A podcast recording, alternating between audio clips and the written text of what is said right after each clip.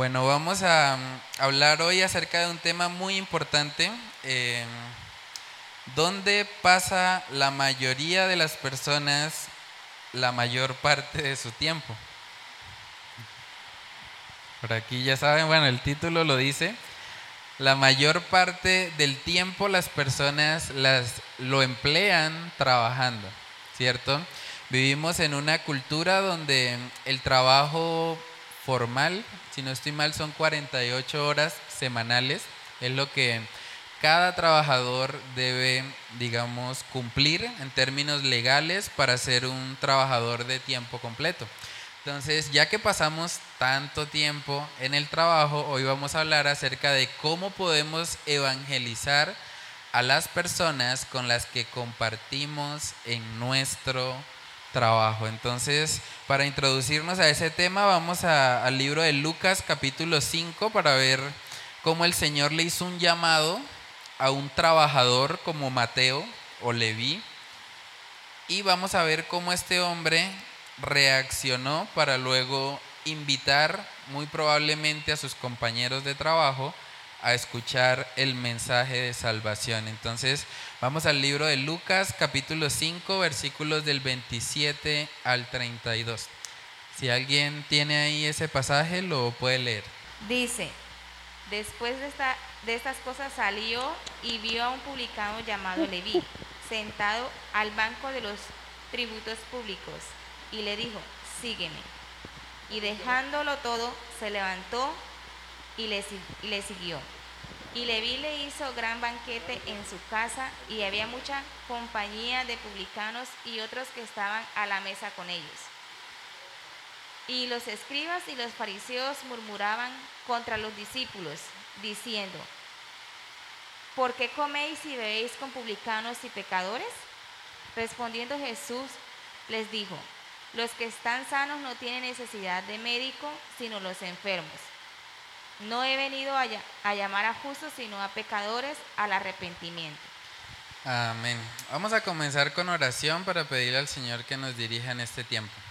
Padre, te damos gracias, Señor, por darnos la oportunidad de estar hoy aquí reunidos, Señor, a pesar de la lluvia, a pesar de las dificultades, Señor. Tú nos has concedido tener este espacio para poder reflexionar, Señor, como hermanos en la fe acerca de este tema que es tan importante para nuestras vidas prácticas. Lo pedimos, Señor, en el nombre de Cristo Jesús.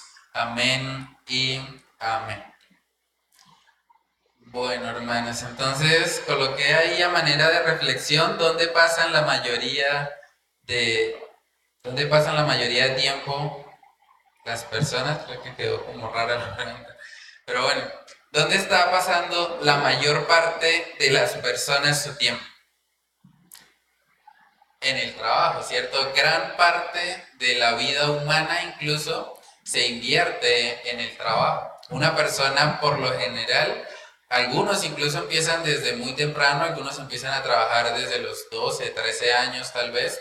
Eh, pero es normal que la mayor parte de una vida promedio se invierte trabajando, ¿cierto? Una persona generalmente desde los 20, 25 años hasta los 60, 70 más o menos, dependiendo de si logra llegar a la pensión, pues va a pasar, digamos que gran parte de su vida laborando, ¿cierto? Entonces es importante que nosotros podamos preguntarnos, bueno, ¿cómo podemos aprovechar, digamos, esa, ese tiempo, esa oportunidad que tenemos durante el trabajo para nosotros alcanzar a esos compañeros que nos rodean, que están de pronto compartiendo con nosotros y cómo podemos llevarles a ellos el mensaje de salvación.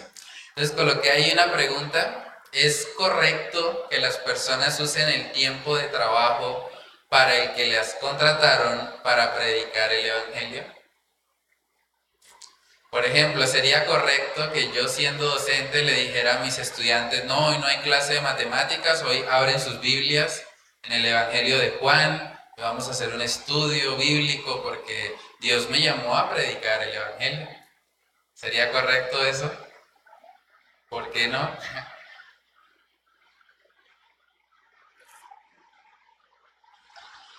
porque lo ideal es que usted ejerza su profesión como tal, a menos de que usted lo haga en tiempos libres con esas personas.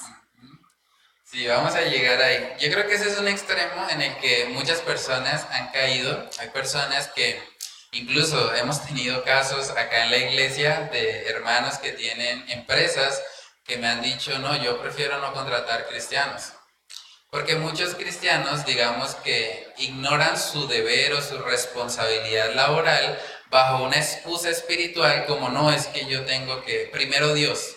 Entonces, tengo que ir al trabajo y voy a predicar el Evangelio, no voy realmente a trabajar porque eso es del mundo, ¿sí? Y es parte también de algo que, que necesitamos cambiar mucho en nuestra cultura, eh, pensar que el trabajo es mundano, que el trabajo no es espiritual, es lo que ha hecho que tengamos tristemente tantas personas que se hacen llamar cristianas, que viven y trabajan de una forma que no glorifica a Dios en absoluto. O sea, bajo una excusa espiritual, algunos argumentando, no, es que tengo que orar, tengo que leer la Biblia en el trabajo, en el tiempo que, digamos, para el tiempo que me contrataron como trabajador, entonces, eso ha traído muchos problemas en muchos lugares y ha causado que, haya como esa, esa mala impresión a veces de, de los creyentes. Cuando el Señor nos pide a nosotros como cristianos que trabajemos,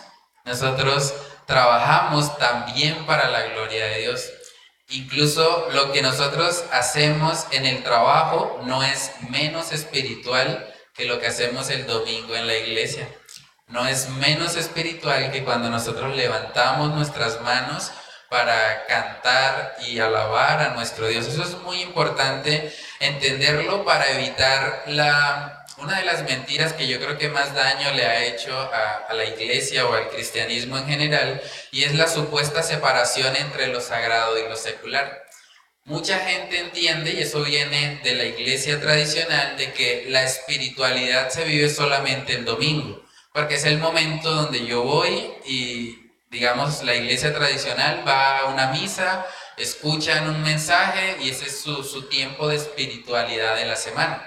Pero luego, de lunes a sábado, viven como a ellos les parece, pero realmente ese no es la fe bíblica, la fe cristiana es una fe que trasciende y que nos lleva incluso a hacer las cosas más pequeñas y cotidianas de nuestra vida, como la comida o la bebida, hacer todo para la gloria de Dios. Entonces, algo que podemos aprender mucho en la vida de Jesús y que fue algo que, de hecho, le acusaron en este pasaje base que leímos de Lucas capítulo 5, es que a él lo acusaban de ser amigo de pecadores.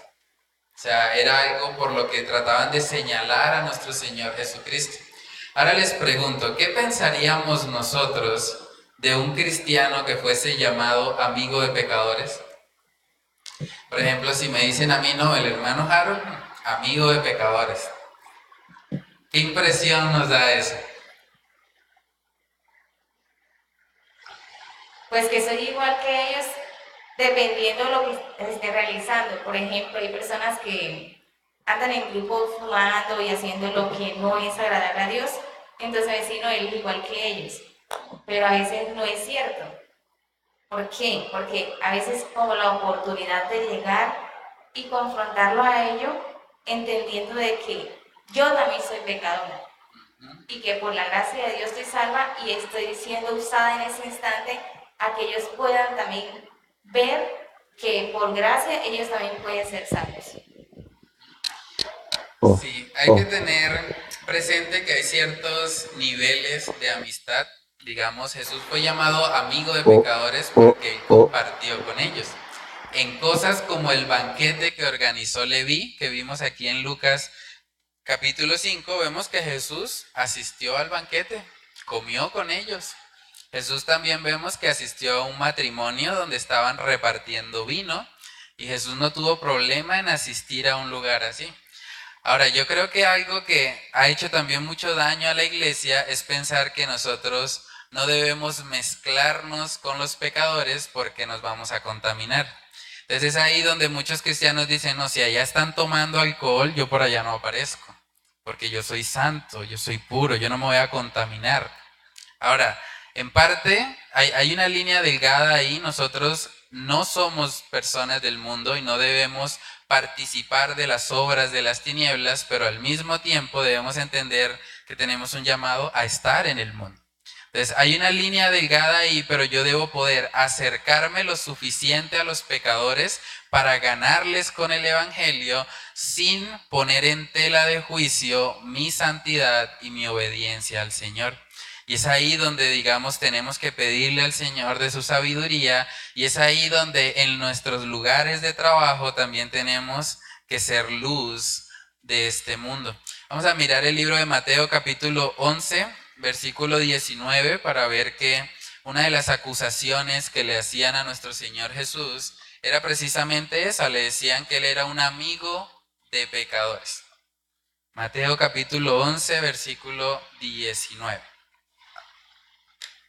Dice, vino el Hijo del Hombre que come y bebe y dice, he aquí un hombre comilón y bebedor de vino, amigo de publicanos y de pecadores, pero la sabiduría es justificada por sus hijos.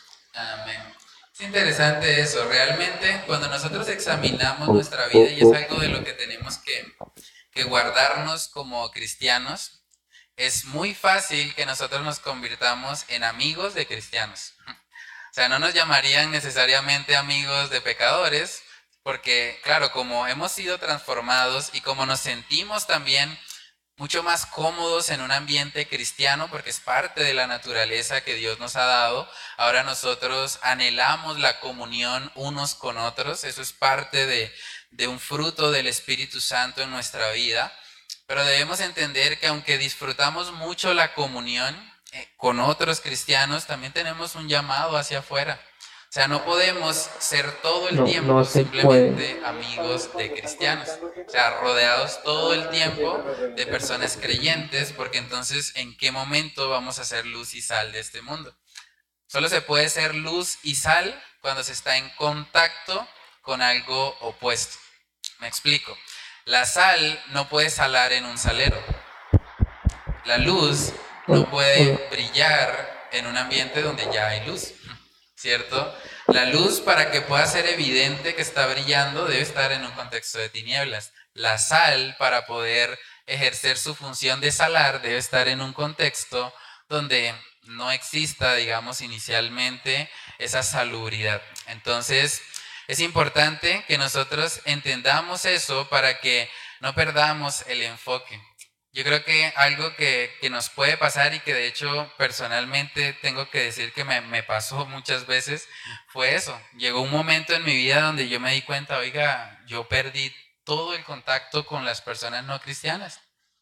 Claro, de pronto para mí es, es más como una lucha en el sentido de que pues es parte de mi labor, digamos, como, como pastor de la iglesia. Yo tengo que estar pues gran parte de mi tiempo eh, digamos que atendiendo las necesidades de las ovejas y demás, pero al mismo tiempo, pues la Biblia no excluye a los pastores de la responsabilidad de ser luz y sal de este mundo. O sea, yo debo tratar y esforzarme en mantener contacto también con el mundo impío, no para yo volverme igual a ellos ni para practicar lo mismo que ellos practican, pero sí para poder alcanzarles con el Evangelio. Vamos a mirar Colosenses capítulo 3 para ver también el principio de que el Evangelio nos ayuda a usar incluso nuestro trabajo para la gloria de Dios. Vamos a Colosenses capítulo 3, versículos del 23 al 24. Si alguien tiene ahí ese pasaje, lo puede leer. Perdón, desde el 22. Desde el 22, hermano, hasta el 24. Sí. Em, Así es. Y todo lo que hagáis, haced el 22, Siervos, obedeced en todo a vuestros amos terrenales, no sirviendo al ojo, como los que quieren agradar a los hombres, sino con corazón sincero, temiendo a Dios. Y todo lo que hagáis, hacedlo de corazón, como para el Señor y no para los hombres, sabiendo que del Señor recibiréis la recompensa de la herencia, porque a Cristo el Señor servís. Amén.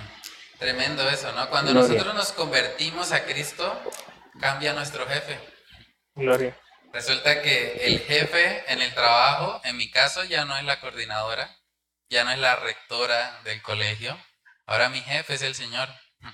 Y cada cosa que yo hago en el trabajo debo hacerlo como para Él y no para los hombres.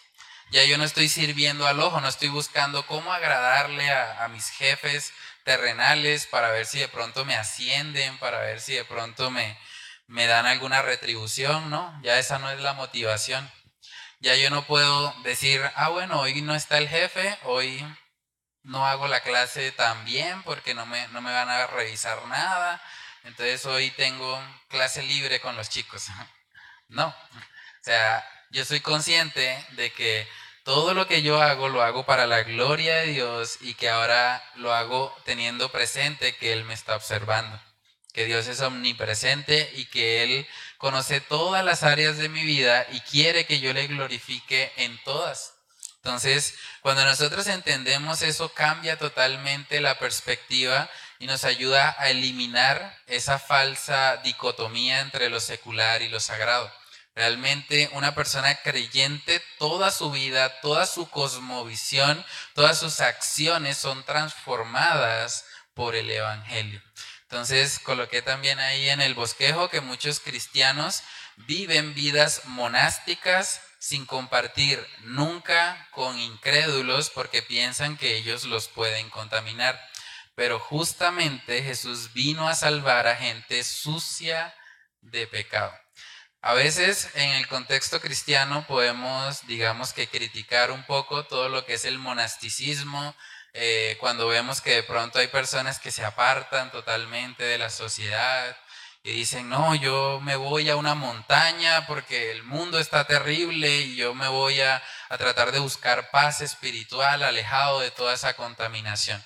O vemos mucho también en la iglesia católica tradicional que hay muchas monjitas, ¿sí? de hecho de ahí viene esa idea del monasticismo, ellas se apartan totalmente, digamos, ellas tienen sus conventos y demás y dicen, no, yo voy a estar acá lo más apartada posible de la contaminación de este mundo para poder vivir una vida santa. Pero esa cosmovisión realmente está errada porque nosotros, empezando donde sea que estemos, vamos con nuestro corazón. Y nuestro corazón a la luz de la palabra es malvado y perverso. Entonces, donde quiera que se aparte una persona, va a estar, va a tener que lidiar con la naturaleza pecaminosa que hay en, en su ser. Y al mismo tiempo, a la luz de la palabra, vemos que como cristianos no somos salvos por obras, pero somos salvos para buenas obras. El Señor espera de nosotros que ahora que hemos recibido el Evangelio, que hagamos algo con eso. Que no nos quedemos simplemente con la salvación para nosotros y digamos, bueno, me voy a ir a un monte, alejarme de toda la sociedad y que allá esos pecadores miren a ver cómo solucionan sus problemas. La vida cristiana demanda que nosotros vayamos al mundo, que seamos luz y que alcancemos a los que nos rodean. Es curioso ver la oración que Jesús hizo en Juan capítulo 17, porque una de las cosas que, por las que él pidió fue para que los cristianos no fuesen quitados del mundo, sino más bien para que en el mundo puedan vivir en santidad. Vamos a mirar Juan capítulo 17, versículos del 14 al 18. Yo les he dado tu palabra y el mundo los aborreció, porque no son del mundo, como tampoco yo soy del mundo. No ruego que los quites del mundo, sino que los guardes del mal. No son del mundo, como tampoco yo soy del mundo. Santifícalos en tu verdad. Tu palabra es verdad. Como tú me enviaste al mundo, así yo los he enviado al mundo. Amén. Entonces, como tú me enviaste al mundo, dice Jesús, así yo los he enviado al mundo. O sea, el Señor envió a sus discípulos a estar en el mundo. No podemos quitar esa responsabilidad. Cuando nosotros como cristianos vivimos rodeados solamente de personas cristianas y no nos tomamos de pronto a la tarea de acercarnos a los pecadores, entre comillas, pues realmente estamos viviendo una vida monástica. O sea, estamos viviendo solamente rodeados de la sal. Es como la sal colocada en un salero. Va a hacer una función, ¿no? Está en el salero, está con otros granitos ahí de sal. O es como encender una luz en un lugar iluminado. Claro, está con otros creyentes que ya son luz. Entonces, ¿qué sentido realmente tiene eso? Cuando nosotros miramos la palabra de Dios, podemos ver que el Señor envió a sus discípulos a estar en el mundo. Y el Señor los usó grandemente. Ellos, mirando el, registro del libro de Hechos, podemos darnos cuenta, ellos alcanzaron a personas de eminencia, le hablaron el Evangelio a reyes, a personas que eran parte, de hecho, del imperio romano, que era bastante poderoso en ese contexto, pero el Señor los usó para alcanzar a los perdidos. Y ese es el llamado que Dios tiene para cada cristiano. En el libro de Mateo capítulo 5, versículos del 13 al 16, también podemos ver un poco acerca de esto. Mateo 5, versículo 13, ahí habla acerca de, del llamado de los cristianos. Vosotros sois la sal de la tierra, pero si la sal se desvaneciere, ¿con qué será salada? No sirve más para nada, sino para ser echada fuera y hollada por los hombres. Mm. Vosotros sois la luz del mundo. Una ciudad asentada sobre un monte no se puede esconder, ni se enciende una luz y se pone debajo de un almud, sino sobre el candelero, y alumbra a todos los que están en casa.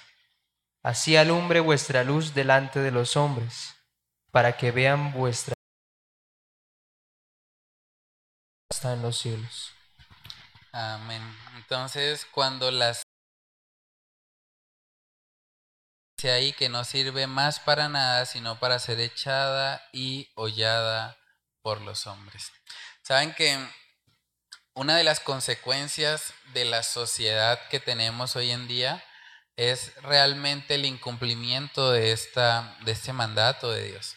O sea, la sociedad que nosotros tenemos hoy se podría decir que es la consecuencia de una iglesia escondida en las cuatro paredes de un lugar, de un edificio, de una casa, que no está haciendo lo que Dios quiere que haga, que seamos sal y luz de este mundo.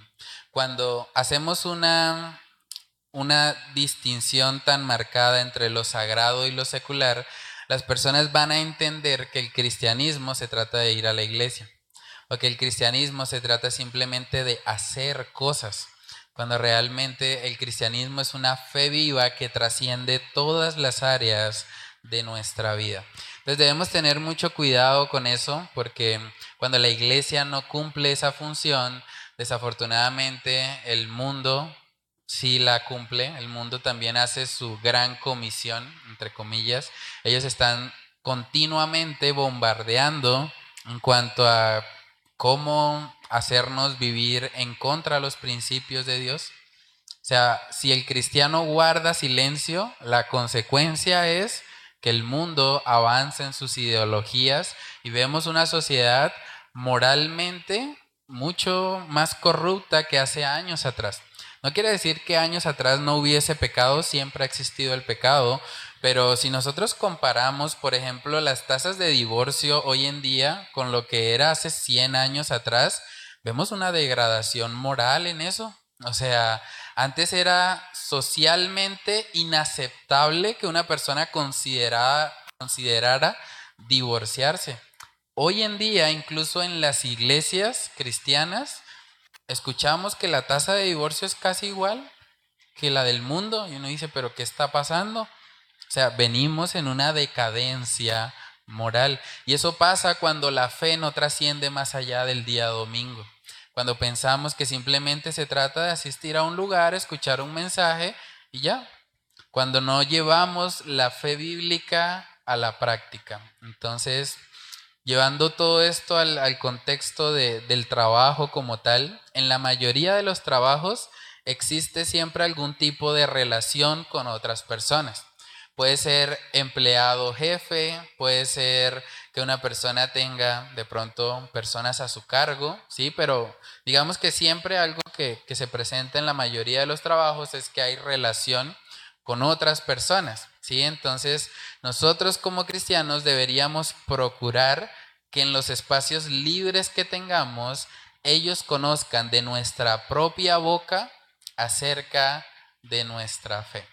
Eso es algo importante porque vivimos en una cultura que dice cosas como, no, es que de fe y de política no se habla, o de religión y política no se habla, como que es un tema a veces prohibido, ¿cierto?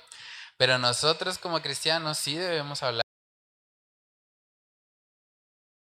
Cada oportunidad que tengamos para evangelizar, para compartir las buenas nuevas de salvación. Por ejemplo, algo que me pasa a mí en el trabajo en el colegio, nosotros tenemos tiempos de almuerzo, ¿sí? Y pues claro, el tiempo de las clases, yo no puedo usar el tiempo de las clases para predicarle a mis estudiantes, pero en el tiempo del almuerzo, cuando yo comparto con ellos, ahí yo puedo aprovechar y puedo hablarles acerca del mensaje de salvación. Es una oportunidad y podemos también mostrar cómo el Evangelio trasciende a cada área de nuestra vida. Yo tuve una situación en el colegio donde dos chicos se agarraron a pelear a puños y, fue una oportunidad que también el Señor me dio para luego poder hablar con ellos dos a solas, pues tuve por políticas del colegio sí que aplicarles un acta por conducta agresiva, informar a los papás y demás, pero fue la oportunidad también para preguntarles cómo se sentían ellos en el momento en que se sintieron agredidos. No, es que me dio mucha rabia. ¿Y qué pasa cuando tenemos rabia? No, sentimos como que se nos sube la sangre a la cabeza, me dijeron ellos. Y le dije, bueno, ahora imagínense cómo se siente Dios cuando nosotros pecamos. Porque Dios ha establecido en su palabra diez mandamientos y nosotros fallamos diariamente en contra de lo que Él ha establecido. Imagínense el enojo que puede sentir Dios. Ahora, ese enojo, gracias a Dios, dice la palabra, que recayó en Cristo Jesús. Dice la Biblia que la ira de Dios la recibió Cristo en la cruz y por eso tenemos acceso a, la salvación. Y ellos quedaban como meditando, pero pues fue una oportunidad y digamos que eso es por citar un ejemplo, ¿no? Pero cada uno en el área en la que está puede pensar cómo, cómo puedo pensar bíblicamente, valga la redundancia, acerca de, de mi trabajo, ¿sí? Por ejemplo, la hermana Jamie es abogada. La Biblia dice que Cristo es nuestro abogado. Entonces, ¿cómo puedo conectar eso con de pronto otros compañeros de trabajo, abogados, y decirles, bueno, Cristo Jesús es un abogado que intercede por nosotros. La hermana Luz trabaja en el área de la salud o sea, nosotros podemos hablar de Dios como el creador de todas las cosas. Él nos formó en el vientre de nuestra madre, por lo tanto, Él conoce mejor que nadie cómo funciona cada órgano, cada célula, cada sistema biológico que nosotros tenemos y podemos conectar eso, o sea, la realidad del trabajo en el que Dios nos ha permitido estar, podemos conectarla con el Evangelio. Entonces, debemos tener conversaciones, como dice la palabra, sazonadas con sal. De pronto no vamos a tener el tiempo de exponer muy bien el Evangelio en, de pronto en la cotidianidad del trabajo, pero eso nos lleva precisamente a la, siguiente parte de, de aplica, y es que debemos procurar que ellos escuchen de nuestra propia boca acerca de nuestra fe, no obstante, también es importante tratar de propiciar espacios extralaborales en los que podamos compartir con más calma el Evangelio. Eso es importante. Tiempo para predicarle el Evangelio. Mientras yo estoy con los niños, pues no tenemos realmente mucho espacio para, para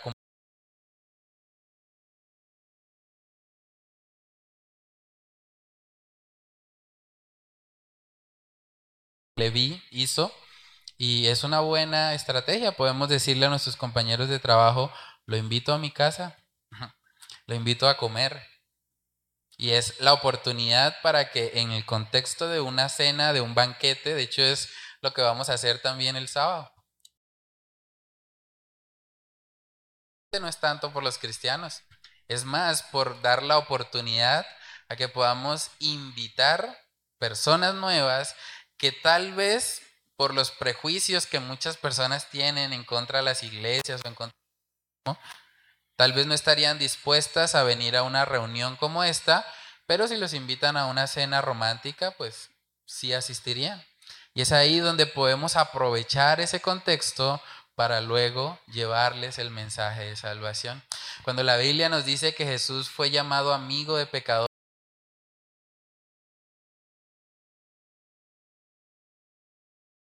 importar lo que los religiosos dijeron, le tildaban así, este es un amigo de publicanos, este si supiera quién es la mujer que le está lavando los pies, la rechazaría. Los que tenían ese tipo de argumentación eran precisamente los religiosos de la época que estaban totalmente alejados de la voluntad de Dios. Y es importante que no somos del mundo, pero debemos estar activamente pensando cómo alcanzar la iglesia. Nosotros celebramos ciertas cosas. El Día de la Madre hacemos una pequeña celebración, entre comillas, como iglesia, para llevarles a pensar bíblicamente acerca de la maternidad. O cuando es el Día del Padre, aprovechamos los hombres de la iglesia y a los, las visitas que nos acompañan y hacer. Entonces, podemos aprovechar cada situación que tenemos para guiar amor y amistad. Hablemos del verdadero amor. Hablemos de la verdadera amistad. Porque mucha gente realmente tiene distorsionados esos conceptos. Entonces debemos estar activamente pensando, bueno, ¿cómo puedo alcanzar a mi compañero de trabajo? Eso debería ser un reto para nosotros. No porque nosotros digamos que seamos los responsables de la salvación de esa persona, esa persona eventualmente tiene que darle cuentas a Dios por sus pecados, pero sí nosotros al ver la gracia que hemos recibido de parte de Dios, deberíamos pensar, bueno, ahora cómo hago para dar compañero de trabajo que me doy cuenta que de pronto está todos los fines de semana bebiendo, está todo, todo el tiempo pues viviendo en contra de Dios, ¿cómo hago para que Él conozca a Cristo? O sea, debería ser un reto para nosotros en nuestro lugar de trabajo. ¿Cómo le predico a mi jefe? Y ese jefe que yo lo veo ocupado todo el tiempo. ¿Cómo hago para poder alcanzarle con el Evangelio? Lo que hizo Leví fue hacer un banquete. Él llamó ahí a sus compañeros y dijo, bueno, pues vamos a hacer un banquete, vamos a invitar a Jesús y que el Señor obre. ¿Sí? Y, y es una buena estrategia. Ahí coloqué que un buen pescador debe planificar antes de salir al mar y lanzar su red. Sea, un buen pescador está pensando, ¿cómo hago para que esta pesca sea efectiva? Esta carnada que utilicé la vez pasada no me funcionó, ¿cómo puedo mejorarla esta próxima vez? En Lucas capítulo 5 nosotros vemos que Jesús le hizo el llamado a Pedro a convertirse en un pescador de hombres. Lucas capítulo 5 versículos del 9 al 10 porque la pesca que habían hecho, el temor se había apoderado de él y de todos los que estaban con él, y asimismo de Jacobo y Juan, hijos de Zebedeo, que eran compañeros de Simón. Pero Jesús dijo a Simón, no temas, desde ahora serás pescador de hombres. Amén. Tremendo eso, ¿no? Yo me imagino el impacto que eso tendría en Pedro, ¿no? Para alguien que se dedicaba a la pesca, que probablemente tenía que planificar, bueno, su carnada, la caña de pescar, y era lo que él hacía cotidianamente. Y el hecho de que Jesús le dijera ahora, bueno, no temas que desde ahora serás pescador de hombres, o sea, eso debió haber sido algo muy gráfico para Pedro. ¿Cómo así? Así como yo pesco en el mar, ahora voy a pescar hombres. o sea, ¿Qué hace un pescador antes de ir a pescar? Bueno, no sé si alguien de los que está acá ha pescado alguna vez. ¿Sí? ¿Qué hace un pescador habitualmente? Ajá, la red.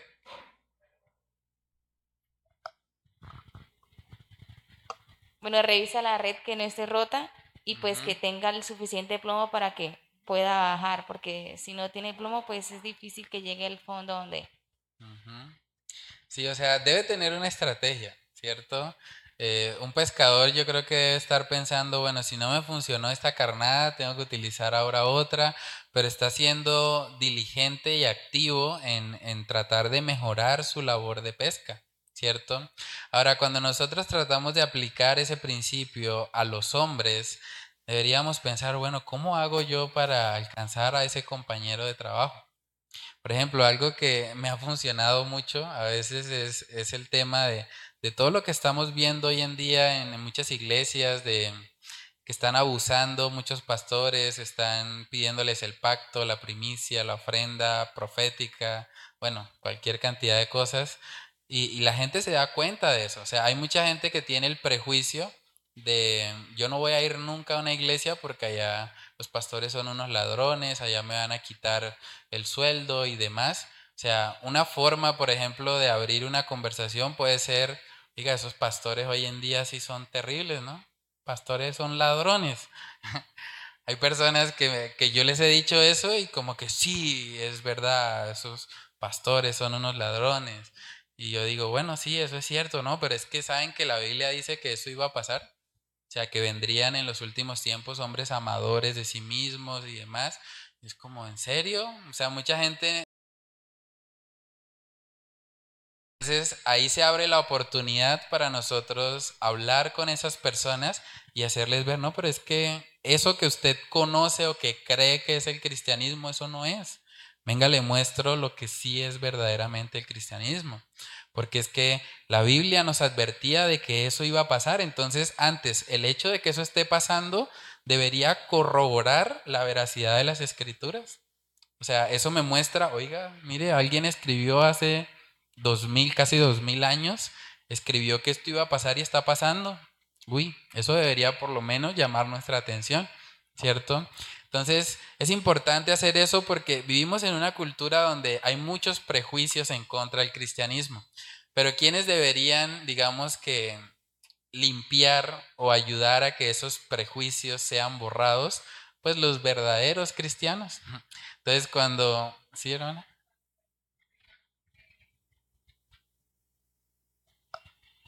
Eh, lo que usted está comentando es muy cierto, eh, referente a que nosotros mismos como cristianos debemos ser muy cuidadosos en la forma en que se expone y se comparte la palabra de Dios, porque hay veces la persona no ha llegado a la iglesia, pero uno como conocedor de Dios que está en diferentes espacios, forma de actuar y eso también ayuda para que la gente se, se aleje que dice esta persona que conoce, esta persona que sabe de Dios y se está comportando de esa manera. Muchas veces uno es como el punto de atención en muchos espacios, en muchos lugares, de lo cual uno tiene que pedirle a Dios cada vez como ser intencional en la forma en que uno se desempeña y con las personas que uno se rodea. Porque, por ejemplo, que hay una amiga de me decía que el esposo de ella es cristiano. No sé en sí a qué iglesia va, eh, pero e, ella sabe que es cristiano. Y el esposo de ella la llama que hacer oraciones con ella eh, muy de noche, muy tarde y la, la, señora se pone a llorar, se pone estresada y se pone como a gritar. Y es tanto que el doctor le pidió a la familia, al esposo, no recibir más llamadas. O sea, que en cambio eso estarle proporcionando paz. La paz de Dios, la guía de Dios le estaba ocasionando a ella una carga. Mm. ¿Por qué? Porque el esposo la estaba a la vez como tensionando, o sea, es conocedor de Dios, pero a la vez estaba mm. teniendo como una actitud estresante para con ella y fue mm. tanto que el doctor habló con ellos y le dijo, no, no es bueno de que ella reciba las llamadas del propio esposo orándole y hablándole de Dios, o sea, llegar hasta ese punto que uno dice, debe uno de ser muy cuidadoso en eso. Porque ahí es donde, y ella me decía, y eso que es conocedor de Dios, y eso que tanto, y, y al contrario, o sea, la estaba estresando. Sí. No, eso es cierto. También algo que, podemos hacer, digamos, así como la Biblia pues también nos advierte de los falsos cristianos, ¿sí? O sea, nosotros podemos hacerle ver a una persona que, por ejemplo, y hablamos un poco de eso el domingo, muchos políticos colombianos dicen que son cristianos. Y uno los ve y aprueban, aprueban el aborto, son corruptos, están a favor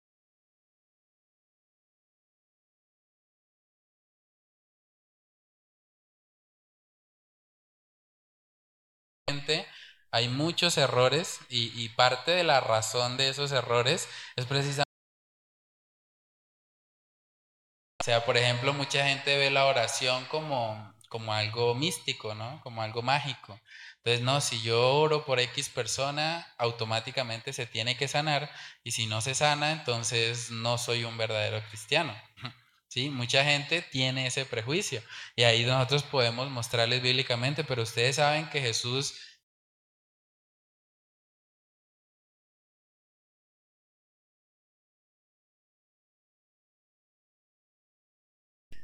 O sea, sí fue contestada porque el Señor contesta así. Eh, el Señor no le quitó lo que él estaba pidiendo. Él dijo, Señor, si es posible, pasa de mí esta copa. Y el Señor dijo, no, va a caer sobre ti la copa de la ira del Padre, porque es la única forma de salvar pecadores. Entonces, cuando nosotros le mostramos que el mismo Cristo digamos, una de sus oraciones el Señor no la concedió, una de sus peticiones el Señor no la concedió, ¿cuánto más el Señor puede negarnos oraciones a nosotros como pecadores que somos? O sea, si el Señor no le place sanar a nadie, no lo va a sanar así, oren, ayunen, hagan lo que sea, el Señor no quiere y punto.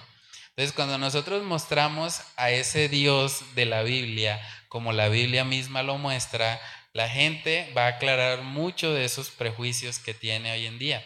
Entonces, de pronto esta persona yo creo que está pensando de que, de que hay que orar y que se va a sanar si la oración es intensa, si la oración es de pronto tarde de la noche y que eso va a tener algún tipo de poder especial porque se está haciendo a una hora, no sé, tarde y demás. Pero cuando nosotros miramos en la palabra, el Señor nos dice, bueno, oremos y confiemos, descansemos en, su perfecta y soberana voluntad. Entonces, cuando le mostramos a la gente esos principios, les podemos ayudar a, aclarar de pronto esas, esas dudas, esos prejuicios que tienen en contra del cristianismo. ¿Iba a decir algo, hermano Harold? Sí, pastor, esto, pensando en la ilustración que ponía del pescador, digo esto para mí, ¿no? Pensando en mí. ¿Cómo está nuestra red? Nuestra red ilustrando, digamos, las escrituras, porque es por medio de las escrituras que contrastamos otras ideas o que podemos llegar a las personas. Me refiero a cómo está, como dice la hermana, nuestra red preparada, digamos, del plomo, cómo nosotros eh, memorizamos los textos, los versículos, y se me viene a la mente, recuerdo una vez que estaba leyendo eh, Oseas, y estaba hablando con un primo, digamos, de camino y se me vino a la mente, no estaba pensando yo en, el libro, pero se me vino a la mente y le pregunté, no, no sé por qué se me salió. ¿Yo se casaría con, con, con, una prostituta o con...? Y él se quedó pensando y pensando y no sé, no, no creo, de pronto tal vez. Mm.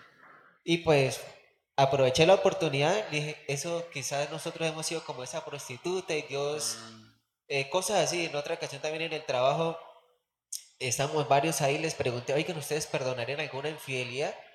Y todo es como que no, sí o no, es complicado, es por esto y aquello. Y pues, pero a lo que hoy es a, que debemos tener muy, muy preparada nuestra red, nuestra, nuestra, nuestro estudio de la palabra, la memorización de versículos y todo eso ayuda bastante. Sí, sí, eso es muy cierto. O sea, digamos, todos los temas sociales, por así decirlo, los temas eh, de los que la gente habla cotidianamente, nosotros podemos hablar de esos temas pero desde una perspectiva bíblica. ¿sí? Y cuando nosotros hacemos eso, estamos pues hablando palabra sazonada con sal, que muy probablemente va a preparar el terreno para que luego podamos pues predicarles el evangelio. Por ejemplo, eso de la infidelidad. O sea, mucha gente hoy en día está como influenciada, hay memes sobre infidelidad y demás. Entonces, cuando nosotros hacemos una pregunta como esa, podemos encaminar la conversación hacia el Evangelio. ¿Usted perdonaría una infidelidad? Pues la Biblia dice que nosotros le somos infieles a Dios, porque somos adúlteros cuando nosotros buscamos otros dioses, cuando Él no está en el primer lugar de nuestras vidas, hacia el Evangelio. Entonces, sí, es muy importante la preparación, el conocimiento bíblico. Hay temas sociales hoy en día, por ejemplo, todo lo que tiene que ver con ideología de género, aborto, eutanasia. Son temas que mucha gente de pronto no quiere hablar porque sabe que son controversiales, pero cuando nosotros usamos la palabra de Dios, incluso usamos la propia lógica, podemos llevar a esas personas a darse cuenta de que mucho de lo que enseñan realmente está errado. ¿sí? Por ejemplo, es bastante contradictorio que mucha gente diga, encontramos vida en Marte, porque encontraron allá unas células, unos microorganismos, y uno dice, bueno, pero entonces lo que está en el vientre de una mujer embarazada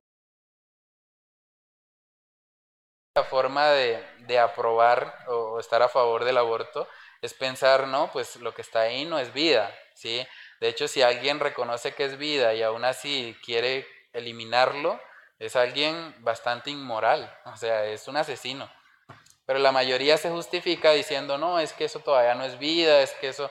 Entonces, ¿por qué lo que encontramos en otro planeta sí lo llamamos vida? ¿sí? Entonces es importante como hacer ese tipo de preguntas, de reflexiones, de cuestionamientos para poder encaminar conversaciones hacia el Evangelio. ¿sí? Segunda de Corintios 5:20 nos muestra que como cristianos nosotros somos embajadores de Cristo en la tierra. Segunda de Corintios capítulo 5 versículo 20, si alguien lo tiene ahí lo puede leer.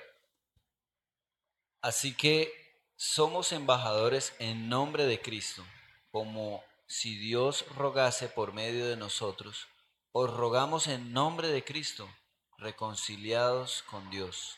Amén. ¿Qué hace un embajador? Representa, ¿cierto? Entonces... Representa a una nación en, en otro lugar. Entonces, claro, nosotros, por así decirlo, somos representantes de Cristo en la tierra. Si somos representantes de Cristo en la tierra, deberíamos hablar la palabra de Cristo, ¿cierto? Por ejemplo, hay mucha gente que tiene el prejuicio hoy en día de que los cristianos son homofóbicos. No, es que los cristianos odian a los homosexuales. Y uno puede decirle, pero usted sabía que, que la Biblia dice lo contrario.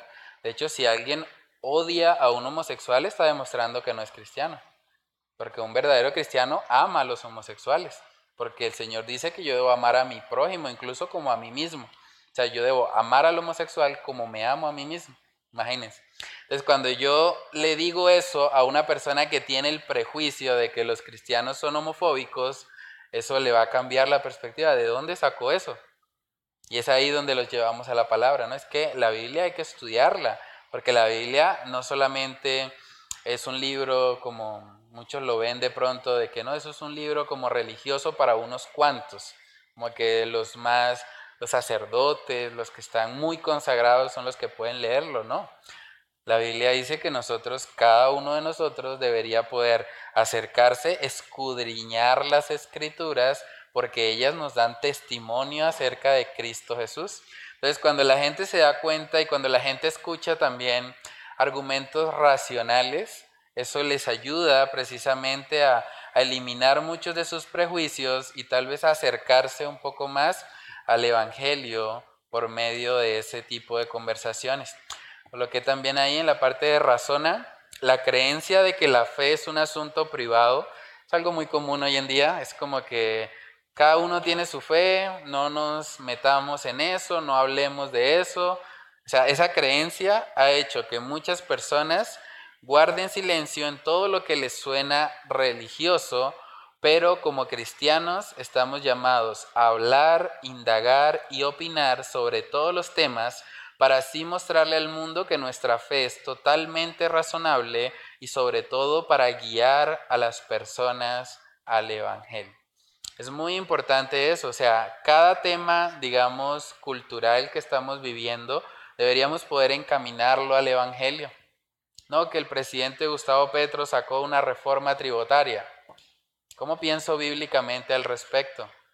¿Qué dice la Biblia respecto a eso? ¿Está bien que yo piense en hacer una reforma tributaria? O sea, quitarle el dinero a ciertas personas para luego redistribuirlo. ¿Eso es un principio bíblico o es algo que viene, digamos, del mundo?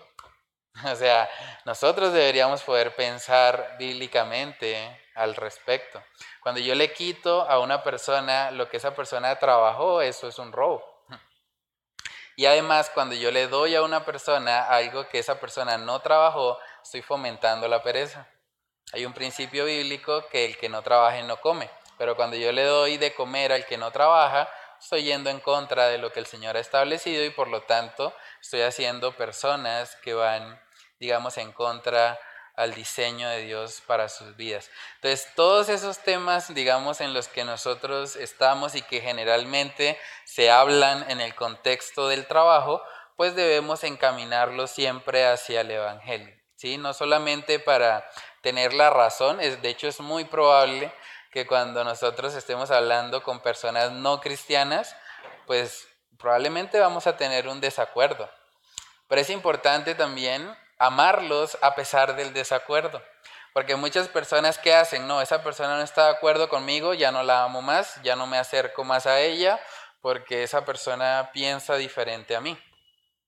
Y por eso es que, digamos, a veces ven a los cristianos como muy sectarios, voy a usar ese término, o sea, como que son una comunidad aislada que no tiene ningún tipo de, contacto con, con el mundo. ¿Sí? Pero es algo en lo que nosotros mismos debemos trabajar. Ellos deben saber que aunque no estamos de acuerdo con ellos, les amamos. Que aunque no estamos de acuerdo con ellos, vamos a buscar oportunidades para bendecirles y también para llevarles nuevamente el Evangelio. ¿Cuántas veces no habíamos escuchado nosotros el Evangelio y no habíamos respondido positivamente? Por lo menos yo escuché muchas veces el Evangelio y me hice loco. Decía, no, eso para después. Hasta que un día el Señor abrió mis ojos y me permitió darme cuenta de la necesidad del Evangelio, pero siempre a través de la palabra. La palabra es el medio en el que Dios ha colocado su poder para transformar a las personas. En el libro de Mateo capítulo 9 vemos que Jesús al ver las multitudes, él sentía compasión de ellas. Mateo capítulo 9 versículos del 35 al 38. ¿Sí? Si alguien tiene ahí ese pasaje, lo puede leer.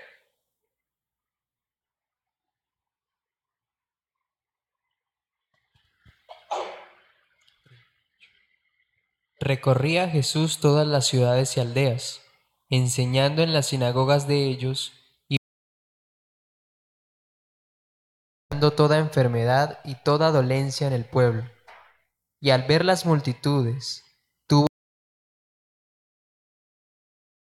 paradas y dispersas como ovejas que no tienen pastor. Entonces dijo a sus discípulos, A la verdad la mies es mucha, mas los obreros pocos. Rogad, pues, al Señor de la mies que envíe obreros a su mies. Amén. Generalmente cuando vamos a un pasaje como este pensamos que el Señor envíe pastores, ¿cierto? Como que, que abran iglesias. Pero saben que también enviar obreros a la mies es enviar ingenieros, enviar docentes, enviar abogados, enviar personas que sean luz de este mundo, que puedan impactarlo, que puedan ayudar a esas multitudes que están desamparadas y dispersas como ovejas que no tienen salvación. Necesitamos creyentes en todas las áreas, en todas las áreas de la sociedad. Una de las cosas también que le ha hecho mucho daño a nuestra sociedad actual es creer que la política es un asunto del mundo. No, es que eso de la política, eso es mundano y los cristianos no tienen por qué meterse en política. Las consecuencias de eso que son. Hoy en día la mayoría de los congresistas son personas impías y están legislando para sus propios pecados, ¿sí? sus propios beneficios y los creyentes estamos también pagando un poco de las consecuencias por eso. Qué bueno sería que tuviésemos políticos cristianos políticos que pudiesen ser luz y sal de este mundo, ahí en el Congreso, ahí donde se están haciendo las leyes, que puedan ayudar, por ejemplo, ahorita todo lo que estamos haciendo, de hecho hoy es el último día, que creo que la mayoría ya firmó, eh, para recoger firmas del referendo pro vida. Necesitamos más personas cristianas que puedan llevar los principios bíblicos a nuestra sociedad. ¿sí? Entonces es importante entender eso y desde cada lugar donde el Señor nos ha colocado ser conscientes que tenemos esa tarea y ese llamado de ser luz y sal de este mundo. Vamos ahora a Filipenses capítulo 2 para ver también un principio respecto a eso. Filipenses capítulo 2 versículos del 14 al 16. Haced todo sin murmuraciones y contiendas, para que seáis irreprensibles y sencillos, hijos de Dios sin mancha en medio de una generación maligna y perversa, en medio de la cual resplandecéis como luminares, como luminares en el mundo, asidos de la palabra de vida, para que en el día de Cristo yo pueda gloriarme de que no he corrido en vano, ni en vano he trabajado. Amén. Entonces, ¿es posible ser un hijo de Dios sin mancha en medio de una generación maligna y perversa? Sí, es lo que el texto nos está diciendo. Dice que debemos hacer todo sin murmuraciones y contiendas para que seáis irreprensibles y sencillos, de Dios, hijos de Dios sin mancha en medio de una generación maligna y perversa.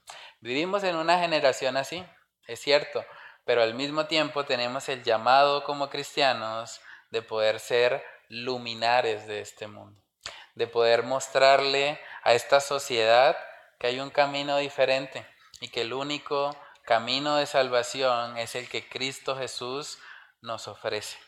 Entonces, bueno, en la frase para meditar, por error se me fue la de la vez pasada, la del estudio anterior, es la de Agustín de Hipona. Él dijo, si crees lo que te gusta del Evangelio, pero rechazas lo que no te gusta de él, entonces no crees en el Evangelio, sino en ti mismo. ¿Sí? No está pronto tan relacionada con el tema, pero es una frase buena para, para meditar. Entonces, bueno, en la parte de atrás coloqué como actividades de profundización. Yo les envié los videos por el grupo del Faro. Eh, hay una, digamos, miniserie del programa Entendiendo los Tiempos que se llama El Cristiano y el Trabajo. ¿sí? Ahí habla eh, muchos de los principios que hablamos hoy y otros más que pueden ser de ayuda para pensar bíblicamente sobre cómo evangelizar a otros en nuestro lugar de trabajo. Y hay otro también muy interesante que se llama Santos o Santurrones. Ese es un, contraste interesante porque lo que vemos a veces en muchas iglesias no es tanto santidad, es más bien personas que, son santurrones, ¿sí? que de pronto, eh, no sé, quieren o, enseñan cosas como que simplemente eh, la santidad es algo externo más que algo que el Señor produce primeramente en nuestros corazones. Entonces, son programas interesantes, pueden verlos y escribir ahí en el recuadro las enseñanzas principales que les dejaron ambos videos. Luego también coloqué como un mini curso que hay en eh, la página de Coalición por el Evangelio en asociación con nueve marcas. Ellos colocaron un mini curso que se llama Cristianos en el lugar de trabajo. Y es muy interesante porque habla acerca de la teología bíblica del trabajo y bueno, la idea es que revisando eso puedan escribir luego cómo puede un cristiano glorificar a Dios en su trabajo. Y por último, cómo le predicarías el Evangelio a una persona en tu lugar de trabajo, qué estrategia bíblica usarías para tratar de explicarle a esa persona el Evangelio de salvación. Entonces esas serían las actividades para profundizar más en el tema. No sé si tienen alguna pregunta, comentario, opinión sobre el estudio.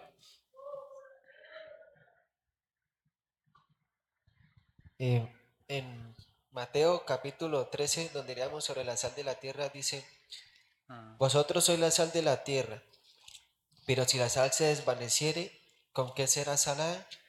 No sirve más para nada, sino para ser echada afuera y hollada por los hombres. Ah. Eh, escuchando a, César Vidal, ah, decía esto, que cuando nosotros no hacemos ruido, no somos luz o no nos hacemos sentir, Ah. Eh, y poniendo de ejemplo lo, de la ideología de género, ellos quieren que nosotros no salgamos de, de aquí estas cuatro paredes, que seamos cristianos aquí. Y cuando muchas veces nosotros callamos o ocultamos nuestra luz, no servimos para nada y vamos a ser pisoteados y, es algo que ya estamos viendo. En la política, por ejemplo, hace unos meses, eh, en una plenaria de, de, de la Consejería de Bucaramanga, todos votaron unánimes para que se promoviera esta ideología en las escuelas y en muchos lugares y tenía ayudas y, y quizás de pronto no, no había allí cristianos por lo que decía el pastor de que nos salimos de la política, o sea, dejamos terreno a ellos, nos escondemos y ellos van tomando terreno y al final vemos esto, que nos pisotean, ya no pronto podemos, de pronto no aquí, pero en otros lugares ya no se puede predicar en, en las calles o hay ciertas prohibiciones. Y, y digamos en las escuelas promueven estas ideologías de pronto sin consultarle a los papás, a los, sin respetar las creencias de otros, siendo pisoteando a veces nuestra fe por, por nosotros mismos.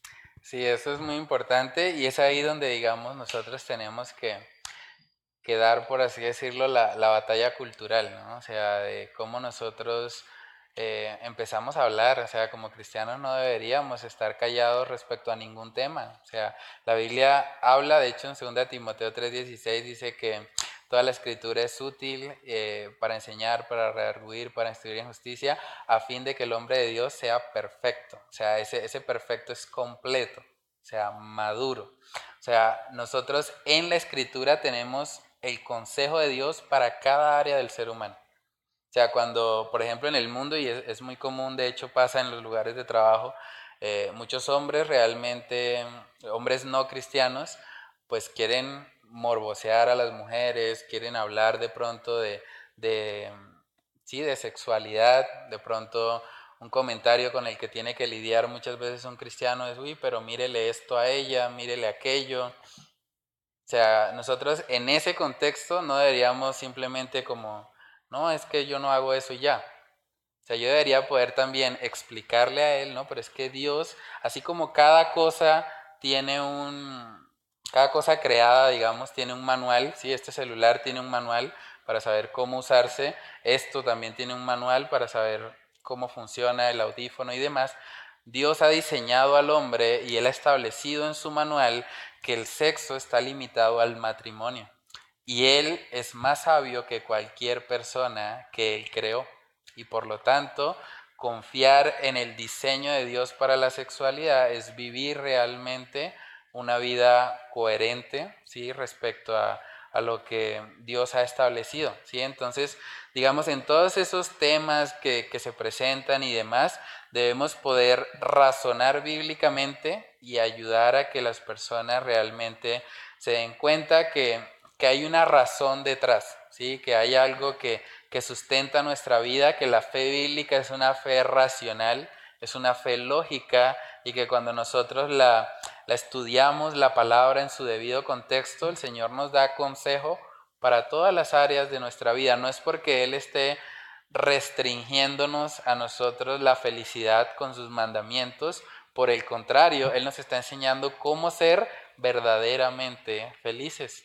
Entonces, cuando la gente empieza a darse cuenta de que existe este tipo de respuestas de parte de los cristianos, poco a poco esas personas van a empezar a, a cambiar de pronto esos prejuicios y esa perspectiva errada y van a empezar a darse cuenta que, el cristianismo es una, opción realmente buena y válida para sus vidas. Pero es importante que como cristianos estemos activamente haciendo esa batalla cultural. Sí, hermano Javier, ¿va a decir algo? Bueno, eh, yo quería decir algo ya para finalizar la vigilia. Hmm. No, eh, es esto que es importante conocer al Señor. ¿Sí? Porque si no conocemos al Señor, cuál es explícito aquí, eh, vamos a seguir creando ideas, combinando ideas, desviando la doctrina, confundiendo a la gente. Y no estamos llamados a confundir a la gente. Estamos llamados a darle luz a la gente. Pero si nosotros no entendemos esa palabra entender es muy importante y creo que está muy, David muchas veces la decía, hazme entender, quiero entender, hazme entender. Entender es importante, saber qué es lo que tenemos. Y, esto lo digo con, con respeto al Señor porque, porque si nosotros no, no conocemos al Señor, probablemente le estaremos dando lo mismo que le están dando en otra iglesia y es un evangelio adulterado. Cuando yo miro la, enseñanza esta de, ahorita el versículo, cuando se habla de que somos pescadores y que a Pedro le dijo que tú serás pescador de hombres, yo muchas veces me lo imaginé, ah, ser pescador de hombre, debo colocarle la carnada para que llegue. Pero lo imaginé pensando en la manera como hoy en día se pesca con una caña de pescar. Pero cuando a. Pedro se le dijo, se le, se le hablaba era de una red. Pedro tenía que lanzar la red. Y resulta que la Biblia es una red en su conjunto de ideas, porque es la verdad y la verdad, la verdad es coherente. Si una de sus ideas contradice a la otra, quiere decir que hay una de las dos que está mal. Pero como es la verdad, no debería contradecirse ninguna. Entonces son ideas interconectadas que perfectamente tienen que saberse exponer a las personas para que sea la verdad de la palabra y no la verdad mía, sino la verdad de Cristo. Entonces lo que yo pienso del amor qué piensa la Biblia y cómo el amor está relacionado con la fidelidad y la fidelidad cómo está relacionada con la paz, con la bondad, con la mansedumbre, con la templanza. Y todo ese conjunto de ideas se vuelven una red y es esa red la que hay que lanzarle a la gente, que hay que exponerles para que ellos mm. vean a Jesús. Pero eso en sí en sí requiere tiempo, Ah. esfuerzo mental, físico, económico, porque comprar libros de calidad, comprar libros de, de, o sea, armar una biblioteca en la que uno pueda tener el soporte, ah. Porque la palabra es, es, esencial, pero hay que tener diccionarios, hay que tener comentarios bíblicos, hay que tener libros para hacer una buena exégesis y saber de qué estoy hablando. Y no solamente como que porque ahí dice, pero el contexto histórico, cultural. O sea, entender toda la coherencia y todo el engranaje bíblico para saber hacerlo. Ahora, yo no quiero decir que, que usted tiene que ser muy preparado, ¿no? Lo que usted entiende y porque lo ha estudiado, eso mismo enseñe. Y a la medida que va enseñando, que va entendiendo, que va comprendiendo, que va escudriñando, eso va enseñando. Y si no ha estudiado algún determinado tema, pues no le dé miedo a aceptar que no sabe y sencillamente váyase a la escritura y escudriñe. Porque a la final de eso se trata, ¿no? Ah. De que si no sabemos de algo, ¿a dónde vamos? A la palabra. Cuando uno tiene una duda, Google. Ah. Cuando es lo mismo, si uno tiene una duda y la gente está teniendo una duda sobre algo, la Biblia y todos los libros que soportan los diccionarios, todo lo que uno pueda encontrar de, que a uno le haga entender esto, esto, es muy útil para saber lanzar esa red y saber entregar el mensaje tal y como el Señor espera que nosotros lo hagamos. Entonces, eh, era lo que quería compartirles. Sí, no, eso es muy importante. Realmente, para poder hacer esto que, que estamos hablando hoy, precisamente necesitamos conocer muy bien la palabra y, estar preparados, como dice ella, o sea, para dar defensa ante todo aquel que demande razón de la esperanza que hay en nosotros. Entonces, bueno, no haciendo más, ¿alguien más iba a decir algo? ¿No? ¿Sí? Yo también lo envié, sí, es Coalición por el Evangelio. Eh, sí, eso es chévere, sí, se llama así, Cristianos en el lugar de trabajo. Sí.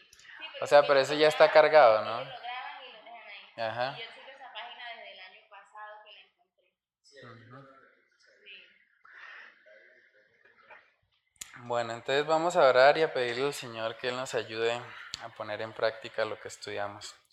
Padre, te damos muchas gracias, Señor, por tu misericordia. Gracias por este tiempo, Señor, en el que tú nos permites crecer, Señor, en el conocimiento tuyo. Padre, ayúdanos a no ser solamente oidores de tu palabra, ayúdanos a ser hacedores de ella, Señor. Oramos para que tú nos ayudes por medio de tu Espíritu Santo, Señor, para que cuando estemos teniendo oportunidades, Señor, para predicar el Evangelio en nuestros lugares de trabajo, Padre, que podamos predicar sin temor, Señor, que podamos ser llenos de tu Espíritu Santo para que podamos hablar las palabras correctas, Señor, para que podamos ayudar a que muchos prejuicios, Señor, que las personas tienen respecto a la fe bíblica, respecto al cristianismo, Padre, que eso pueda ser disipado también por medio de tu palabra. Ayúdanos a a poder siempre compartir, Señor, palabra sazonada con sal, palabra que lleve a las personas